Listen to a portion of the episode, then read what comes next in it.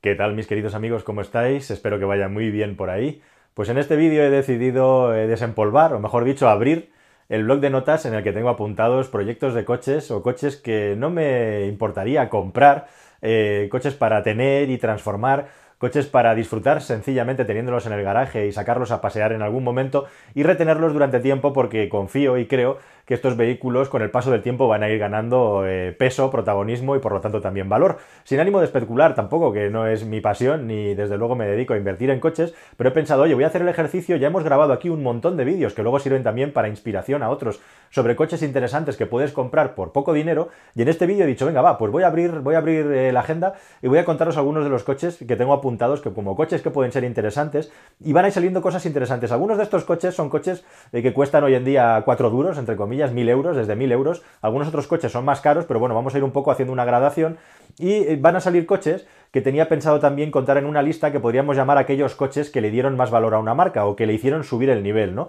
Que es una cosa muy interesante encontrar esas pequeñas joyas o esos pequeños vehículos que digamos tienen bastante más valor que la media que tenían los productos de la marca. Y eso sin duda me va a llevar también a hablar de coches y épocas interesantes, pero vamos a empezar así ya directamente. Eh, uno de los coches que tenía apuntados como un vehículo que claramente eh, subió el valor de la marca en su día y que hoy en día siguen estando, bueno, cotizados, es un vehículo que puedes encontrar ahora mismo en el mercado entre más o menos los 2.500, 3.000 euros y los 6.000. Es un biplaza, es un roadster, es un vehículo con un comportamiento bastante directo e interesante y le faltan todas las asistencias a la conducción aparte del ABS, o sea, es un coche eh, que, bueno, pues es conducción pura y se trata ni más ni menos que el MG TF. No el MGF, sino el MG TF. Un vehículo, como digo, pensado específicamente y exclusivamente para disfrutar y que todavía en la versión de 160 caballos con distribución variable, tanto las válvulas de admisión como de escape, eh, este es uno de los primeros motores, quizá el primer motor de la historia que tenía un, sistema de distribución variable tan sofisticado. Eh, luego llegaron los japoneses y acabaron imitándolo, pero este motor de 160 caballos, que no es el motor de Honda, eh, que tienen algunos vehículos de Rover y de MG en esa época, pues lo hacen un paquete bastante interesante con su motor central. Es un vehículo que puede competir perfectamente por prestaciones y por sensaciones con el Toyota MR2 y que bueno, todavía se pueden encontrar en el mercado en un estado bastante decente, bastante interesante. Por supuesto, un vehículo que sería un segundo vehículo para disfrutar y que te va a transmitir sensaciones de conducción muy interesantes. Como digo, yo creo que es más interesante la versión TF que la versión F, que además eh, quitó los amortiguadores hidragas que llevaban algunos vehículos de Rover. En aquellos tiempos Rover todavía inventaba, ¿os acordáis del, del Rover eh, GTI, el pequeño, el de la serie 1, que llevaba el motor al revés? En su momento eh, tuvo mucha publicidad ese motor. Bueno, pues eso, es un vehículo interesante, como digo, que para disfrutar con la conducción tiene una conducción muy directa y en la versión TF está un poquito mejor puesto a punto, aunque al final a nivel de prestaciones, a nivel de sensaciones de conducción, salvo en la frenada, es en lo que más gana la versión TF. Y bueno, y hablando de este tipo de vehículos descapotables interesantes, yo ya os he hablado aquí, el 206cc es un vehículo también interesante, en su día salió bien, salió bueno, es un vehículo que funciona bastante bien, te permite tener además un descapotable con dos plazas auxiliares detrás, un maletero suficiente para viajar con tu pareja, y si te puedes encontrar con una versión GTI, que las vas a encontrar entre los 1.500 y los 3.000 euros, pues va a llevar su motorcillo 2000 con sus 130 caballos, que son más que suficientes para mover el coche con cierta agilidad. Es un coche bastante interesante. Como también es interesante un vehículo del que no se habla mucho, es difícil, pero todavía se encuentra por ahí alguna unidad por unos 3.000 euros en un estado bastante decente, un coche que se vendió a primeros de siglo, y es una época en la que Opel intentaba competir un poquito, intentaba rozar a las marcas premium, y estoy refiriéndome al Opel Omega un coche que dirías, el Opel Omega, bueno, pues sí, en su última versión, en su última generación, es un coche que tenía una buena calidad de acabado, era un vehículo, digamos, con cuatro plazas realmente para viajar, un auténtico gran turismo señorial y además con el plus añadido de ponerle el excelente motor diésel de 6 cilindros de, de BMW un motor de 6 cilindros todavía de inyección indirecta, pero que funcionaba muy bien. ¿Os acordáis de los 525 TDS? Son motores que en su día, bueno, pues dieron muchísimo que hablar con sus 143 caballos. En la versión de, Opel se tuvieron que conformar comprando el motor de BMW con algunos caballos menos, pero es un vehículo que funciona muy bien y con el motor BMW, BMW realmente daba muy buen resultado. Es un coche curioso, interesante por esa, digamos, entre comillas, época en la que también, pues Opel todavía tenía sus Omegas, anteriormente tuvo sus, sus Omegas 3000 y incluso la preparación que hizo del Omega en Inglaterra basada en Lotus, y bueno, pues todavía estaba con mucha efervescencia, ¿no? El Calibra, que también sería un vehículo, si consigues encontrar uno que alguien no lo haya tuneado de manera demencial, ese pues ya es un unicornio, ¿no? Como el Escort Cosworth eh,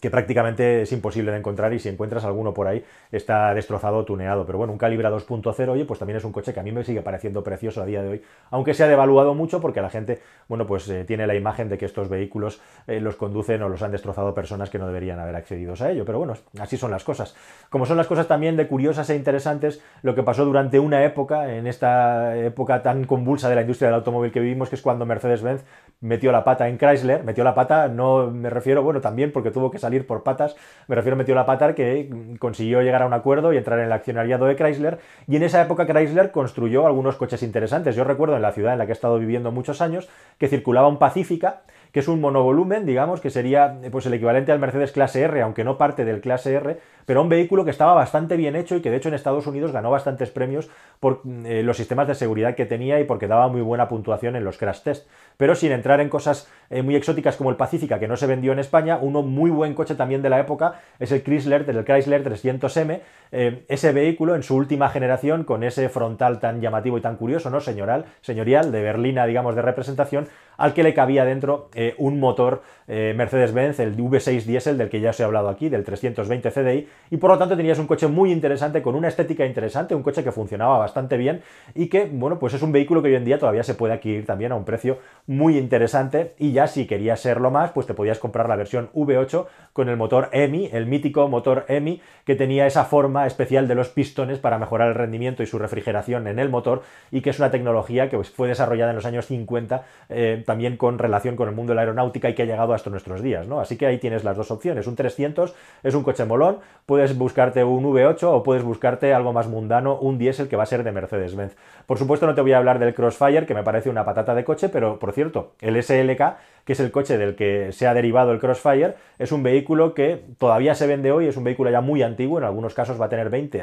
incluso 20 y pico años, pero puedes encontrarlos este pequeño descapotable por desde 1000 euros, ¿no? Se trata de encontrar una unidad que esté en buen estado y, bueno, como segundo vehículo también puede ser interesante. Más coches de la lista, ya, eh, pues hablando también de vehículos que en su día revalorizaron mucho la marca, que decir de Hyundai y el Hyundai Coupé, ¿no? Fue, digamos, un boom absoluto la llegada del Hyundai Coupé por los precios que traía, especialmente en la versión 1.6, que se podía comprar por aquellos tiempos por menos de 2 millones de pesetas y se vendieron las puertas. Pero yo me voy a referir y voy a hablar como vehículo recomendado a uno que cuesta ya mucho de encontrar, que es la última versión del Hyundai Coupé, en este caso el 2.5 V6, la versión de 6 cilindros, que desgraciadamente es un coche que todavía no traía control de estabilidad de SP, pero es un vehículo con una estética bonita, interesante, es un vehículo que no está nada mal hecho y que además, aunque parezca que es un Hyundai y es un coupé, es un vehículo con un comportamiento dinámico eh, bastante interesante y que funciona pues bastante por encima de lo que era la media de Hyundai en su día. El problema del Hyundai Coupé justamente es que se vendieron pocos, los que hay ahora mismo a la venta en España la mayoría son la versión 2000, que es suficiente,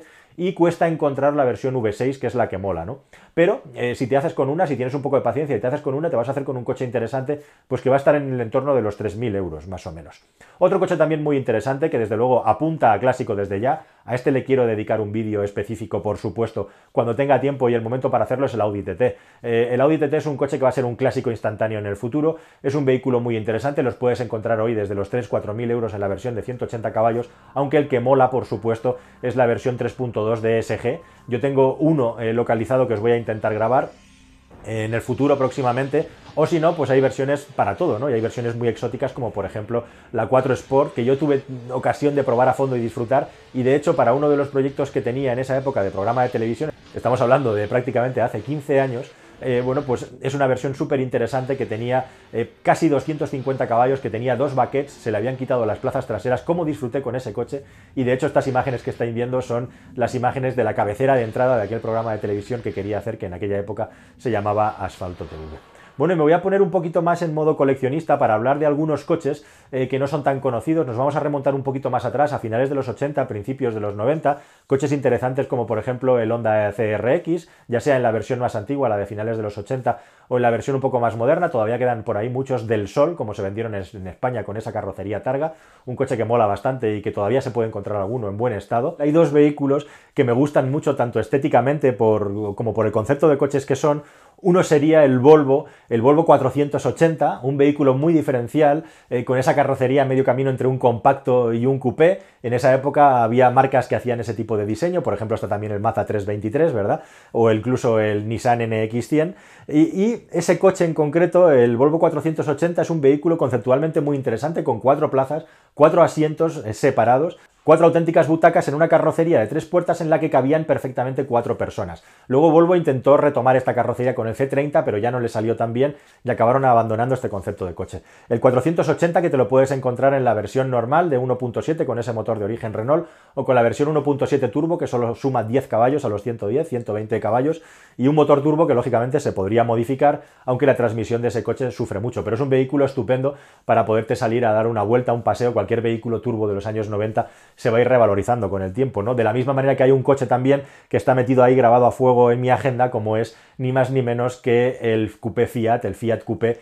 ese vehículo que en su día sacó esa marca y que hoy en día es imposible que se pueda repetir, especialmente en la versión 20 válvulas turbo, ese 2.0 turbo con 220 caballos. Esa es la versión pata negra que tienes que buscar y también la más escasa. En España últimamente he visto alguna unidad por ahí a la venta, 5.500, 6.000, 7.000 euros, la versión de 220 caballos. Todavía es posible comprar ese pedazo de máquina eh, y un vehículo que estoy seguro de coleccionista cuyo precio no puede eh, solamente nada más que aumentar, ¿no? Igual que ha habido coches como el Fiat Barqueta también, o incluso el mismísimo Alfa GTV, tanto en la versión coupé como en la versión eh, descapotable, que han estado prácticamente con los 1.500, 2.000 euros y ahora ya duplican o triplican el precio, ¿no? Están entre los 4 y los 6.000. Y bueno, yo os he hablado aquí mucho de coches como el Mondeo ST, alguno incluso me dice que por qué hablo de coches que luego se revalorizan por sacarlos en mi canal. el Mondeo ST 220 sigue siendo uno de los mejores coches y más completos deportivos que te puedes comprar ahora ya más alrededor de los 5.000 euros, pero como alternativa a ese coche también, creo que os lo he recomendado alguna vez, hay otro eh, que aunque yo creo que no llega al nivel de completud que tiene el Mondeo ST, está a su altura,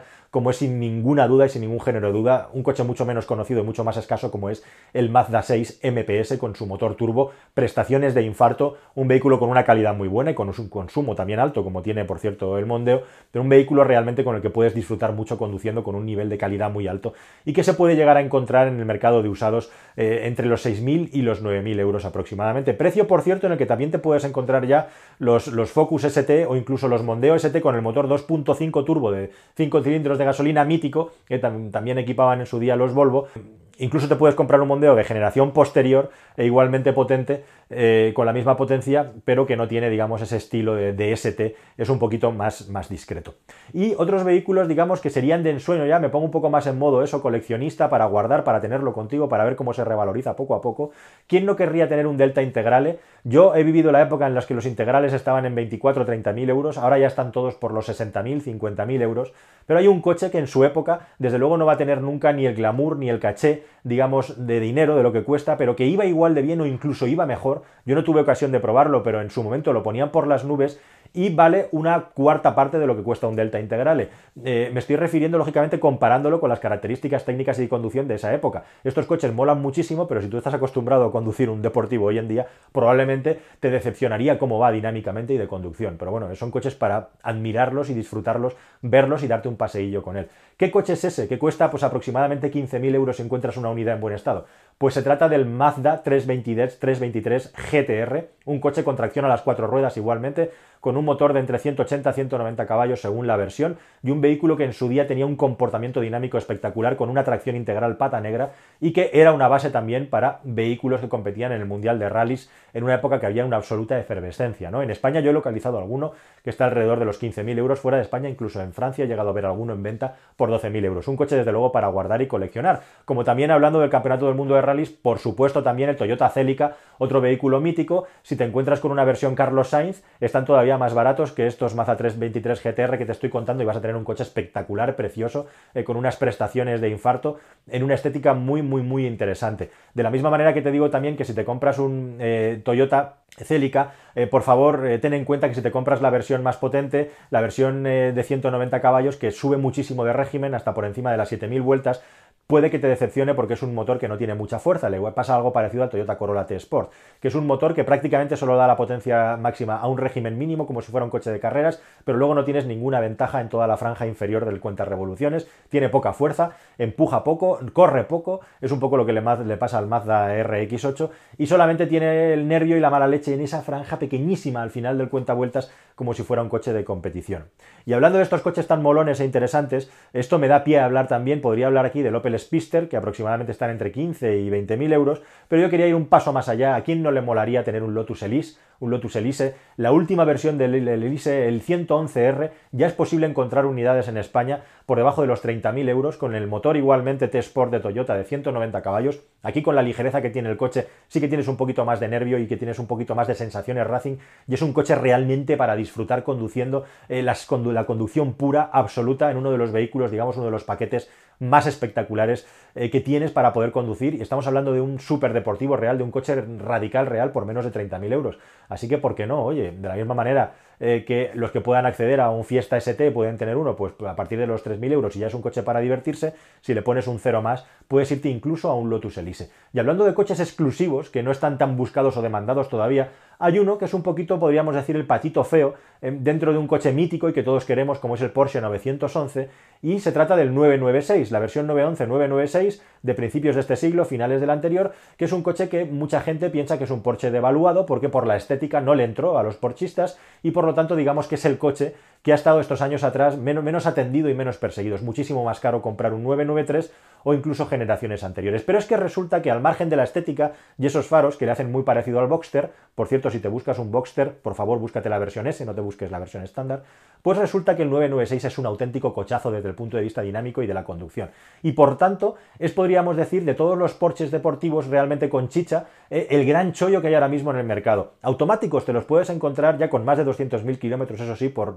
18.000 euros, pero por unos 20 y pico mil euros, 30.000, te puedes comprar una unidad pata negra de ese 911 con cambio manual y disfrutar. Ojalá que os pueda grabar próximamente un vídeo de ese coche para enseñároslo bien, lo qué cosas hay que revisar, porque realmente el 911-996, digamos, es uno de los tapados, ya estáis viendo en el entorno de los 30.000 euros, que podríamos tener en el mercado junto con el Lotus Elise, que cuando piensas en Lotus piensas en precios disparatados, pero no, están ahí. Igual que un Bentley Continental GT con 560 caballos, ya empiezan a estar mm, también por los 30.000 euros, o como os conté en el otro vídeo, eh, cosas como el Maserati 4 Porte con sus 400 caballos y el V8, es posible encontrar versiones por menos de 12.000 euros, ¿verdad? Y bueno, por supuesto, podría seguir hablándoos aquí de coches, ya yéndonos de precio un poquito más hacia arriba, vehículos de ensueño. Eh, me gustaría despedirme con un vehículo que yo he llegado a ver he llegado a ver en el mercado por los 30.000 euros, e incluso un poquito menos, hace ya unos cuantos años, ¿eh? Estamos hablando pues a lo mejor de hace 7, 8 años, 6, y que ahora ya está por los 50, 60.000 euros, y que es un vehículo por supuesto a comprar y también conservar, ahora ya que se lo quiera comprar como el integral se tiene que rascar el bolsillo